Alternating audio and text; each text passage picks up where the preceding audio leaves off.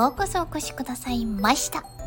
この番組は今日は何の日をヒントにいたしましてあなたの今日をご機嫌にしたいラディオでございます。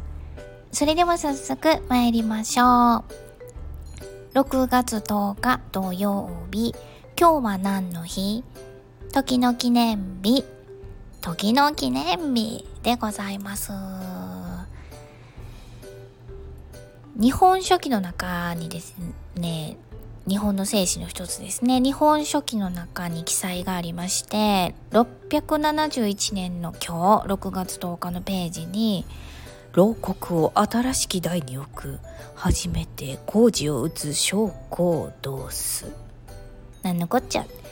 こう、牢獄っていう水時計を作って計測しそれによって時間が初めて分かったと。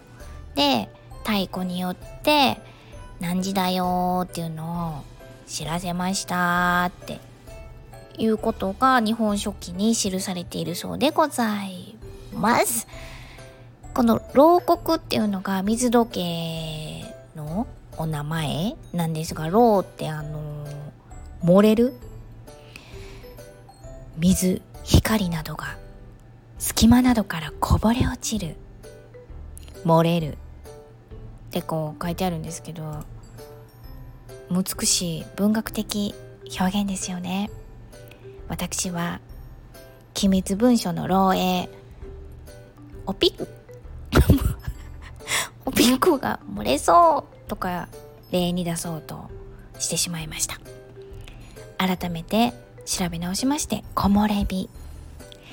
水や光などがこぼれ落ちる漏れるという字を書いて牢獄というふうに出直しをいたしました。こういうところですぐにお育ちが知れてしまいますね。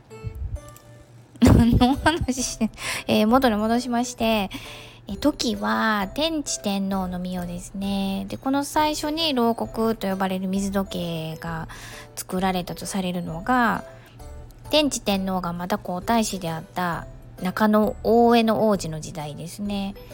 天智天皇になるまでななってない時です。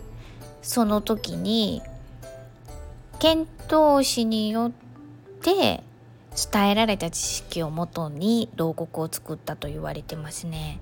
遣唐使。懐かしい。遣唐使と遣隋使いつまでたってもどっちがどっちかわからないのでテストに出るたんびに2分の1の確率で「えい!」って選んでました。すいませんでした。でその、えー、中野上の王子この方大化の改心ですよね。これももうもう100%テスト出ますからよろしくお願いしますっていう大化の改心ですよね。あの絵巻物覚えてらっしゃいます？あの教科書に載ってますやんか。あのこんな言っていいのかしら。首をはねるシーン。よく見ると「ワオ!」っていう 瞬間がえこんこんなことを絵巻物に 記していいんですか？っていう場面ありますよね。大化の改新といえばあの絵巻物。あの絵巻物が奈良県の丹山神社っていうところに収められてるんですよ。丹山神社あの漢字はあの講談社の談談話の談なんですけど濁らずに丹山と読ませる丹山神社の蹴鞠で有名なところですかね。もしご興味ございましたらあの丹山神社に行っていただきまして資料館っていうほどでもないとか言ったらめっちゃ怒られると思うけどそんな大層な感じじゃない。えここピュッて入っていいんですか？っていうところ入っていったらプレハブぐらいラフな感じの資料館やったと思うんですけど怒られるわほんま。そういうとこに入っていただきましたらあの 教科書に載っている大化の改新の現場。あの絵巻物置いてあるので見ていただけたらななんて思います。でこの、えー、牢獄っていう水時計の仕組みなんですがこのこの天智天皇中野上の王子の時は飛鳥ですか？奈良県におられてその後遷都しはりますよね、えーと、滋賀県うんと大津大海大津宮でしたっけ？滋賀県に遷都しはるんでこの最初に時を刻んだのは大津宮。で作った、えー、実験したっていうか時計を牢獄を作ったのは飛鳥で作ってたそうで模型が飛鳥にあるそうなんですけれど実際にこう鐘を鳴らして何時ですよっていうのを始めたのは大津宮だそうでございます。でこのそうそうそうじゃなくて何でしたっけどんな時計ですかっていうのですよね。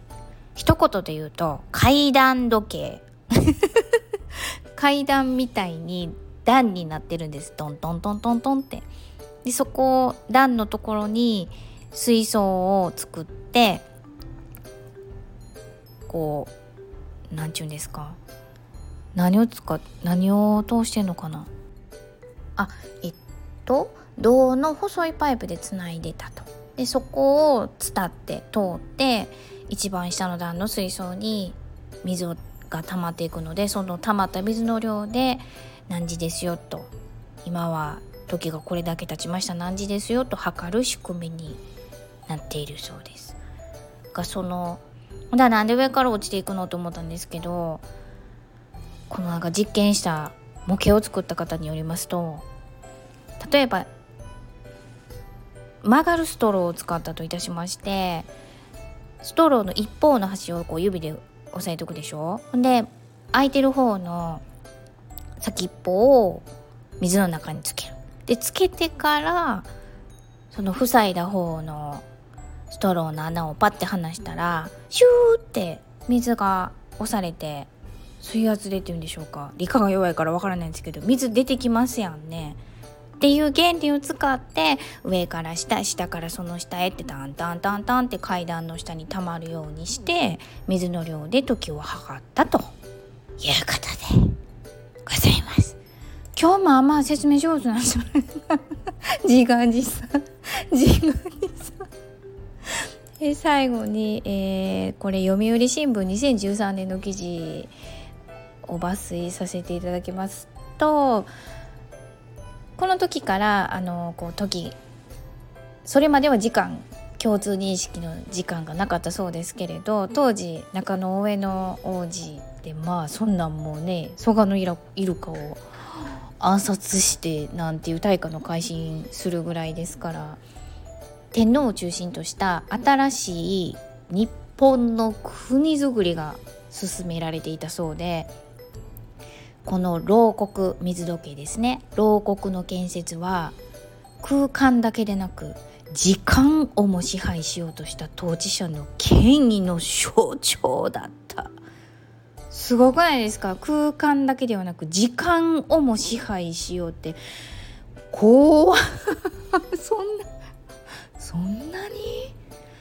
ねこの読売新聞さん曰く時間に縛られる現代の私たちの生活。ね時間終わりますよね。その原点は飛鳥の水時計にあったのです。っていうことで。すごいな。もう645年から始まってたそうですよこれ。私たち現代の私たち時間に縛られる。そして私はお給料に縛られる。しがない。